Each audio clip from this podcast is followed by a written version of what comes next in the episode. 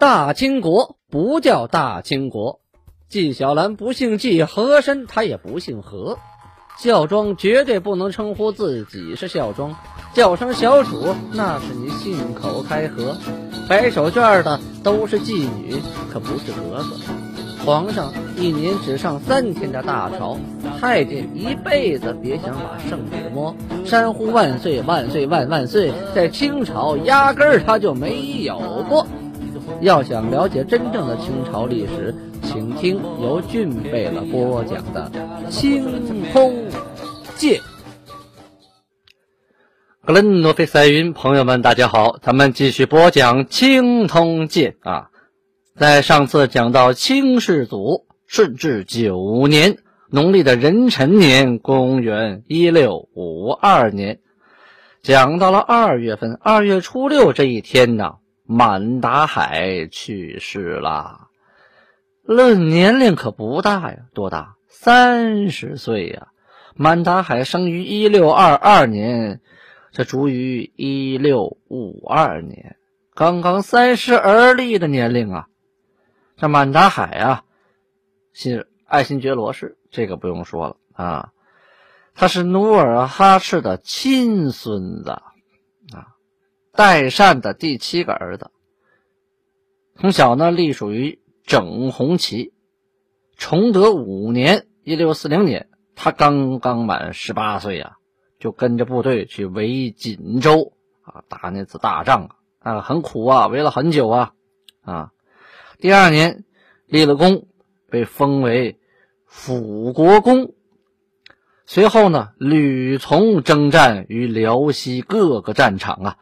与明军周旋，在崇德八年，啊，一六四三年，封了官为督察院承正，啊，这督察院呢，那是什么官都能管的，相当于现在最高法院啊。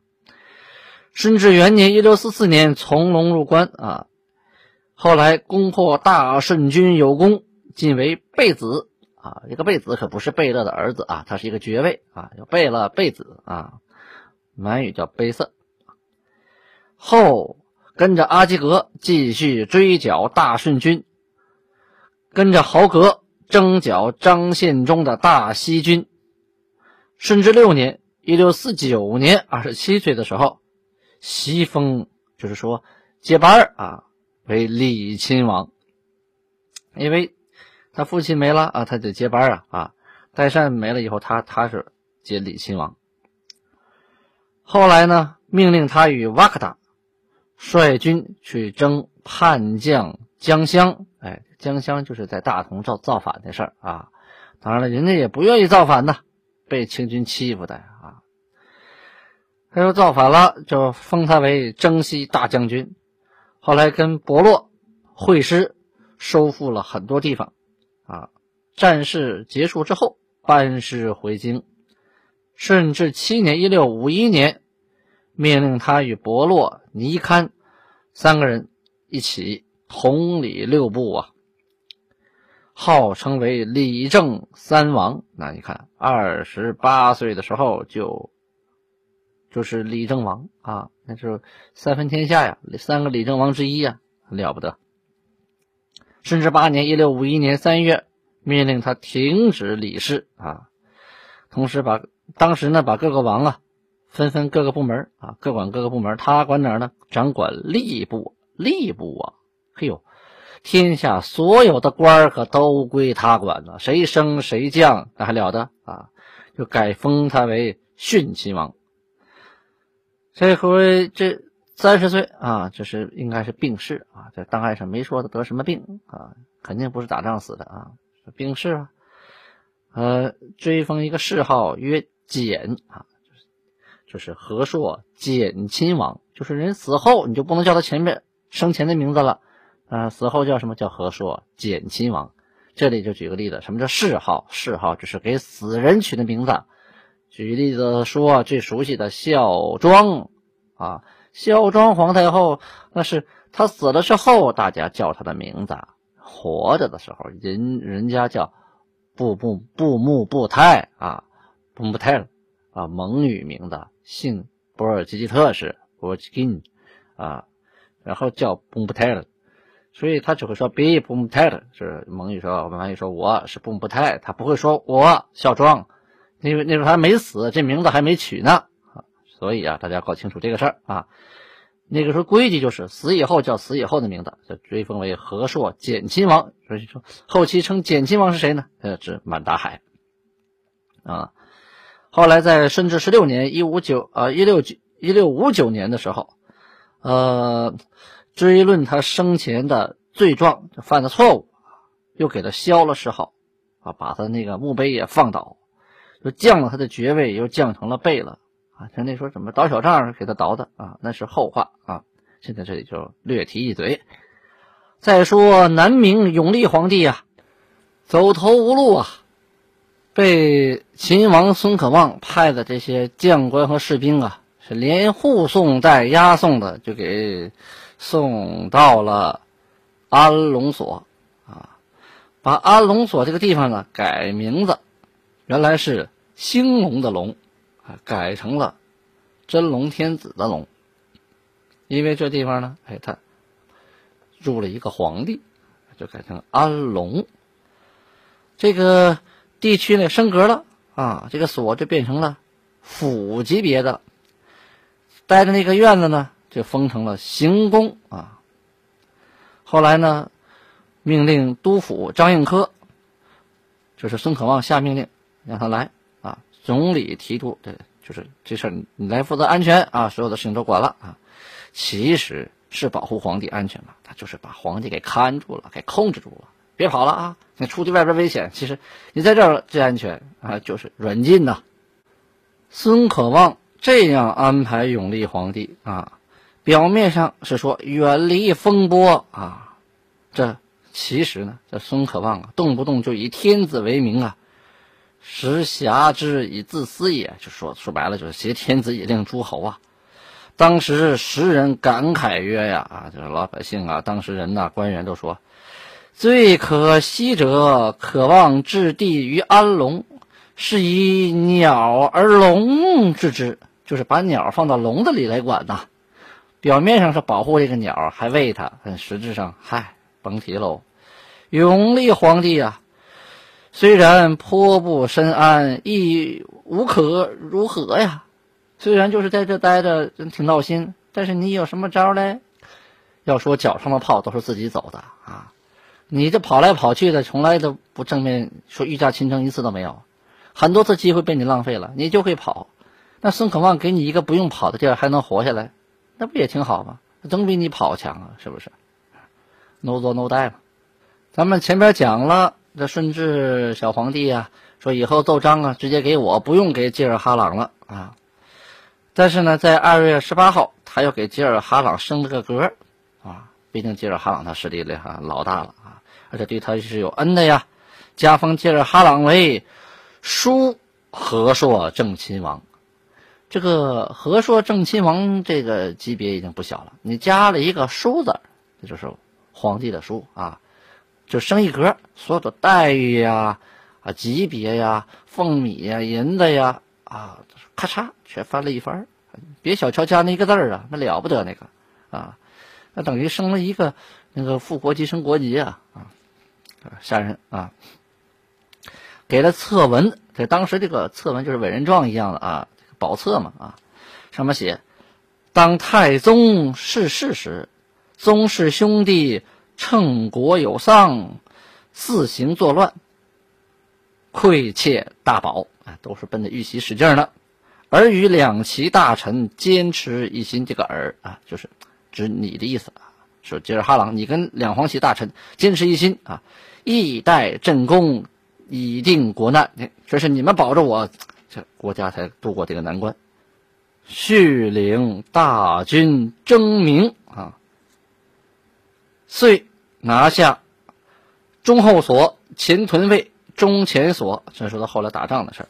又率大军征湖广时，闻山东曹县为贼众袭居，便道王角，用红衣炮攻拔其城，又恢复湖广、保庆等四府八州四十四县，又遣发将士收复贵州省五府七县，败敌兵凡六十四阵啊，就打了六十四场胜仗。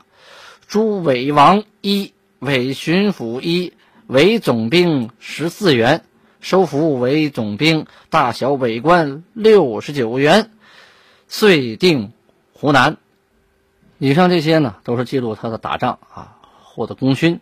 后边接着写：瑞王心怀不轨，以尔同摄朝政，难以行思，不令辅政，故罢为和硕亲王。哎，原来他是辅政王，俩他和那个多尔衮吧，两个辅政王嘛，这样互相制约。瑞亲王后来一人独大，把他给捋下去了啊。及朕亲政后，知尔持心忠义，不改初志，就是你。你不忘初心呢啊！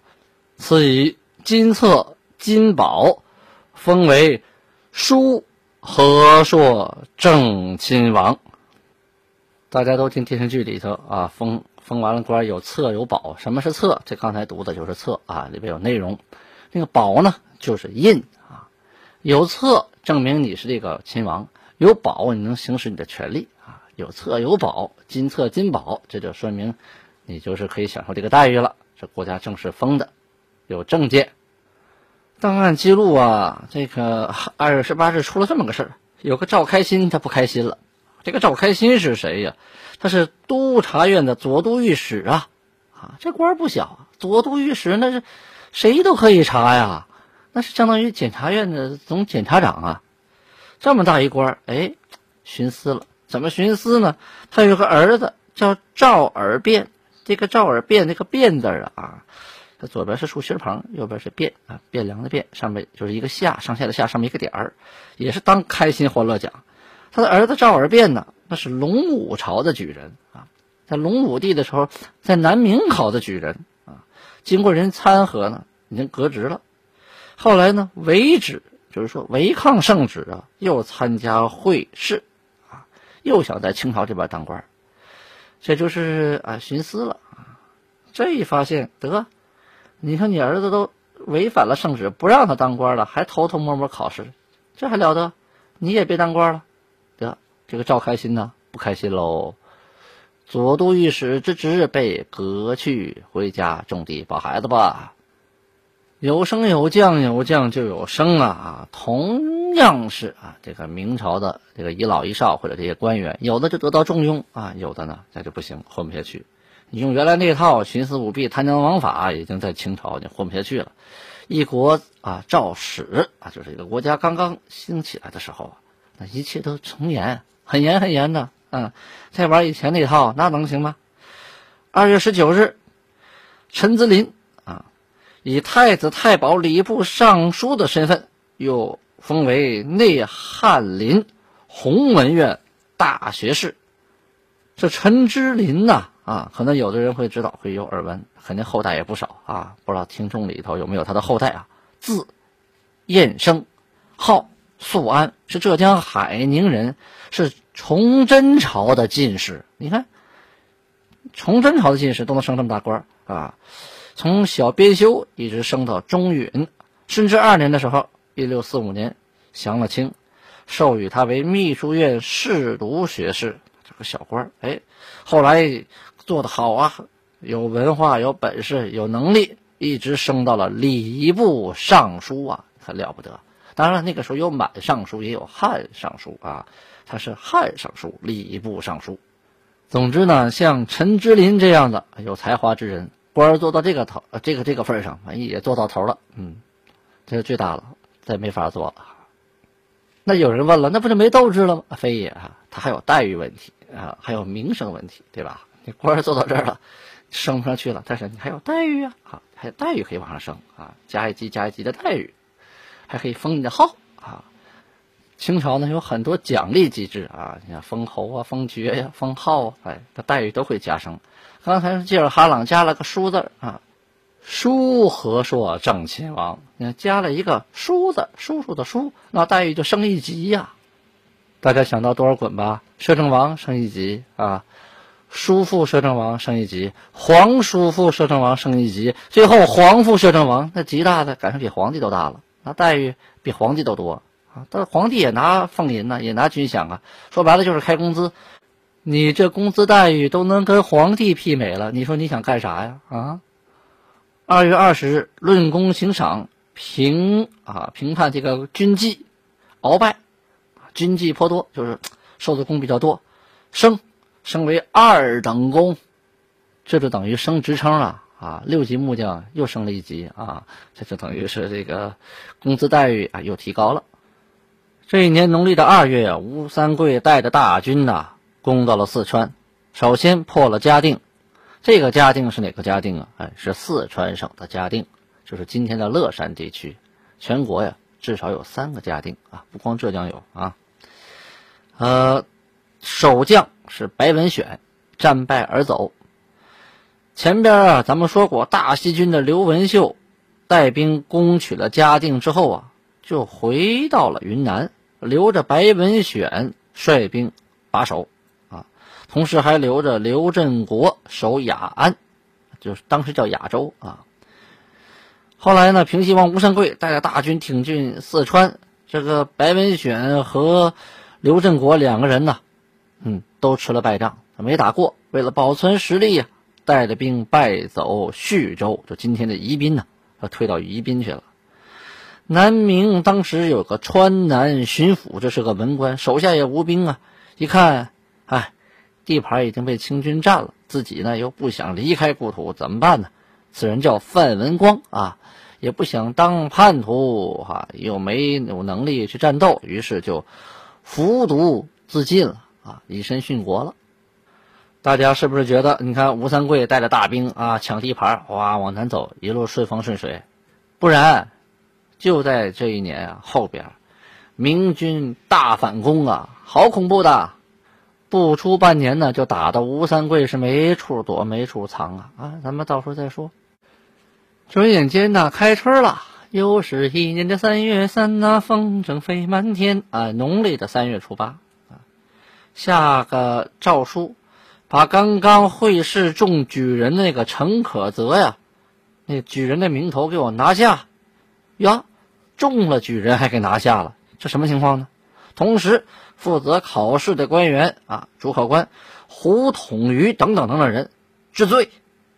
原因是怎么回事啊？原因是由于这个举人程可泽啊，就是程咬金的程，呃，可以的可，法则的则。这位啊，他这个文章啊，被谁看到了？被范文成给看到了。范文成眼睛不揉沙子，那是个大儒啊。你写那玩意儿如果不靠谱，那能过他的法眼吗？啊？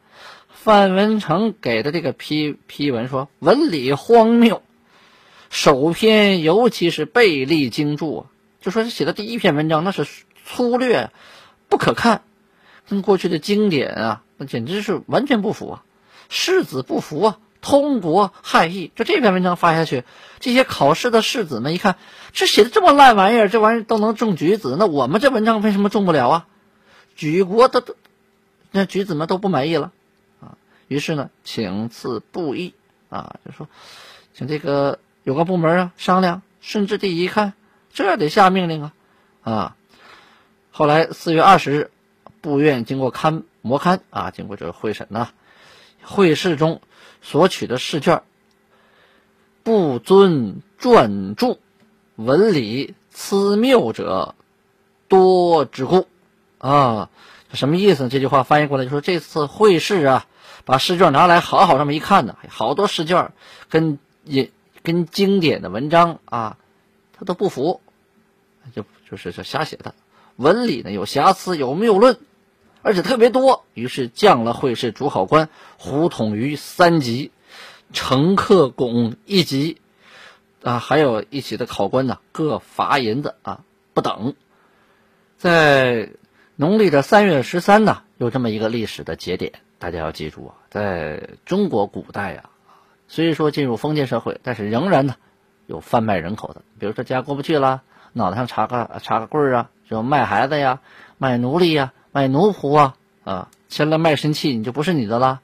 哎，在这一天呢，下诏永行禁止人贩子名色，就是人贩子这个职位啊，这个职务或者说这个职业从此不再有了，再出现就是违法了啊，违反圣旨了，而且是下狱到刑部啊。这个狱里说呀，商贾贸易原为裕国便民而设，哎，为的是富裕国家、方便老百姓的。今有一等世棍啊，有这么一个世世俗的混混啊，称为人贩子者，不守本分贸易，或拐诱无知啊，就是无知的小孩私进土窖，就是说，哎，把人往那个监狱里头关啊，自己挖个土坑埋人啊，藏人在窖里边，从而外贩啊，就是关一段时间呢，卖到外边去，或将满洲妇人子女。圈诱贩卖，这个小人贩子嘛，拍花子嘛。小时候我们就说有个拍花子，往后脑勺啪拍一下，你就不懂了，就跟着走了啊。或掠卖民间子女啊，更有一种强悍棍徒，托卖身为名，将身价火分者啊。他说这些人就抢人呐，卖分钱啊。似此恶习，若不严刑禁止，危害非浅。自今以后，将人贩子名色永行禁止。如有故为，后被发觉，定刑治以重罪呀！再逮着你呀，没你好。好，时间关系，今天青铜剑就播讲到此，咱们明天再见。感谢您的留言、转发和赞助，俺不拉巴你哈。